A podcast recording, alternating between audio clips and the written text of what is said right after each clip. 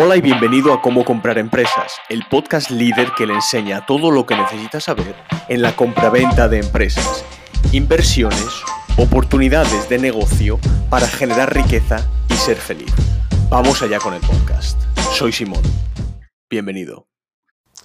Hola a todos, soy Simón de Póngale Precio, valoramos empresas y ayudamos en la compraventa de empresas. Una de las preguntas que más se nos hace es ¿qué tipo de empresa puedo comprar? ¿Qué tipo de empresa es la que me interesa para yo comprar? Ya sea usted un fondo de inversión, ya sea usted un inversor privado, ya sea usted un inversor en empresa privada o ya sea usted un inversor en empresas públicas. Me parece que hay ocho puntos, se puede hacer otra interpretación, pero estos ocho puntos me parecen bastante interesantes en tanto en cuanto podamos identificar qué tipo de empresas nos interesa comprar y es una, lista que me parece bastante, bastante asertiva. La primera sería las empresas con un simple y predecible rendimiento. ¿Esto qué quiere decir? Hay muchas empresas que tienen una que van por ciclos. Hay temporadas altas, temporadas bajas, como por ejemplo la hostelería. Yo como tampoco entiendo mucho de hostelería, me gusta algo que yo sepa que la empresa siempre va a funcionar a un cierto eh, rendimiento y con ese rendimiento es con el que yo puedo predecir el futuro relativo de la empresa. Entonces, que la empresa tenga un simple y predecible rendimiento, que sepamos que podamos mirar unos meses e incluso unos años en el, en el, futuro y que podamos ver el desempeño de la empresa antes de que pase, que lo podamos ver todo de una manera bastante desgranadita. La segunda es que tenga el flujo de caja positivo. Si una empresa tiene un flujo de caja negativo, lo que va a pasar es que nosotros nos va a a tocar apostillar y nos va a tocar eh, incrementar los fondos propios de la empresa, el patrimonio neto de la empresa, para que la empresa funcione. Entonces, a mí me interesan las empresas que tengan un flujo de caja positivo, a no ser que estemos comprando, una empresa estresada, una empresa en preconcurso o en administración, entonces la historia cambiaría. Pero generalmente me interesa que el flujo de la empresa, el flujo de caja sea positivo. Y el tercero es que domina el mercado o domina el nicho sectorial donde ella opera. Es decir, que si estamos hablando de una empresa de limpieza, una empresa de señales, una empresa de pinturas, etcétera, etcétera, que tengamos una, que tenga esa empresa una característica intrínseca que la haga diferente a la siguiente empresa que esté dos bloques más hacia abajo que se dedique a hacer la misma cosa. Entonces, que domine el mercado, que domine, que tenga algo diferente en ese nicho sectorial. La cuarta sería que tuviera barreras de entrada altas. ¿Esto qué quiere decir? Esto quiere decir que si yo voy a poner otra vez el ejemplo de un restaurante.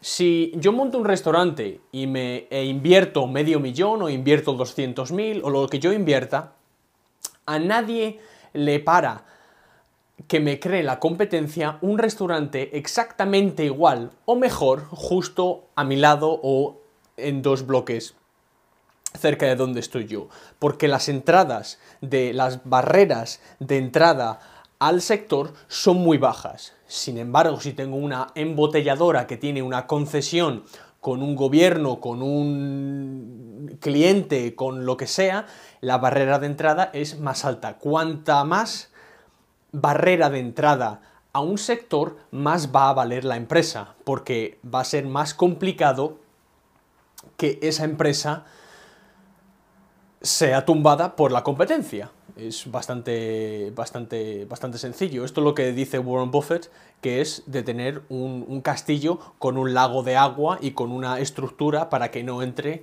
eh, la competencia. O sea que es, lo mismo, que tenga las barreras de, de entrada altas. Cuanto más altas, mejor.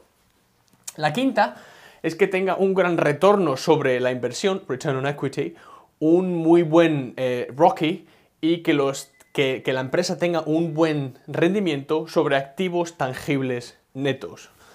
Tampoco me voy a poner mucho a aplicar la contabilidad, pero que la empresa genere buen rendimiento sobre la inversión inicial y que la empresa genere buenos beneficios de los activos que tenga la empresa. Si estamos explotando una flota de taxis, que esos taxis tengan una productividad muy alta.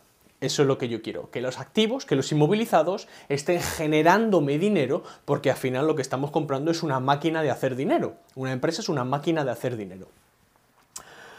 Lo segundo, los, el sexto, perdón, es la protección contra eventos extrínsecos.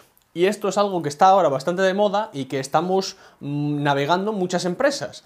Si nuestra, nuestro modelo de negocio, si nuestra empresa está protegida contra eventos extrínsecos. Y estos eventos, eventos extrínsecos pueden ser diferentes y son diferentes para distintos nichos sectoriales y distintos eh, sectores. Por ejemplo, si estoy haciendo una empresa en el sector de la información TIC, eh, pues sería que todo el, antivirus, que toda la nube, que todo estuviese de, un, de una parte que no afectara a mi negocio. Si tengo una tienda de ropa, pues que todos los eh, proveedores, todos los clientes, pues estén protegidos y que no me corten el suministro de un proveedor o de un cliente. ¿Qué tanto está la empresa protegida contra eventos extrínsecos, eventos a los que usted y yo no podemos tener acceso ni podemos preparar? La séptima, y es algo que, que es bastante importante, que las empresas estén capitalizadas, es decir, que la empresa pertenezca más a los accionistas que al banco. Y esto pasa mucho con las empresas de primera generación, que son exitosas. Si usted busca cualquier empresa exitosa que sea grande, generalmente estas empresas son grandes porque ofrecen unos productos que la gente sí los quiere, unos servicios que la gente sí los quiere, y que están muy capitalizadas, en el cual el gerente o los dueños de la empresa tienen mucho, controlan mucho el devenir de la empresa, en vez de estar en manos del banco. Si estamos hablando de fondos de inversión, por ejemplo, o estamos hablando de gente que entra en la empresa tras pasar varias generaciones, ahí vemos que el apetito por apalancarse sube. Y eso no me gusta cuando yo compro una empresa. Y el octavo es tener buenos CEOs, buenos directivos y que tengan experiencia. Cuando estamos comprando empresas, estamos comprando la aptitud o ineptitud de la dirección. Y hay muchas veces que yo cuando veo empresas y analizo modelos de negocio, una cosa de que, que hago es siempre preguntar, es siempre vaticinar que me expliquen de dónde vienen los directivos de una empresa para poder vaticinar el futuro. Así que hay ocho. Lo primero, empresas con un simple y predecible rendimiento. El dos, con flujo de caja positivo, que dominen el mercado, con barreras de entrada altas, que tengan gran rendimiento sobre la inversión y gran rendimiento sobre activos tangibles netos, que esté protegida contra eventos extrínsecos y que estén capitalizadas. Y lo último, que tengan buenos CEOs o directivos, gente que tenga experiencia. Esta lista que está aquí no es mía. Esta lista es de Bill Ackman. Bill Ackman, The Persian. Que es una empresa que eh, mueve unos 4 billones de dólares y son los principios que usa, el señor Bill Ackman para cuando compra empresas. Así que nada, si quiere comprar o vender una empresa, póngase en contacto con nosotros en info arroba, pongaleprecio.es o en pongaleprecio.es.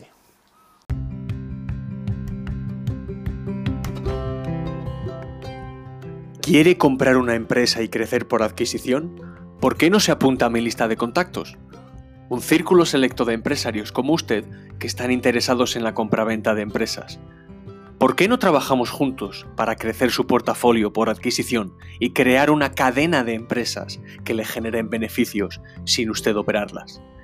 Envíe un email a info.pongaleprecio.es y mi secretaria Diana le añadirá al grupo selecto. Es info.pongaleprecio.es. También puede seguirme en LinkedIn, YouTube y en pongaleprecio.es.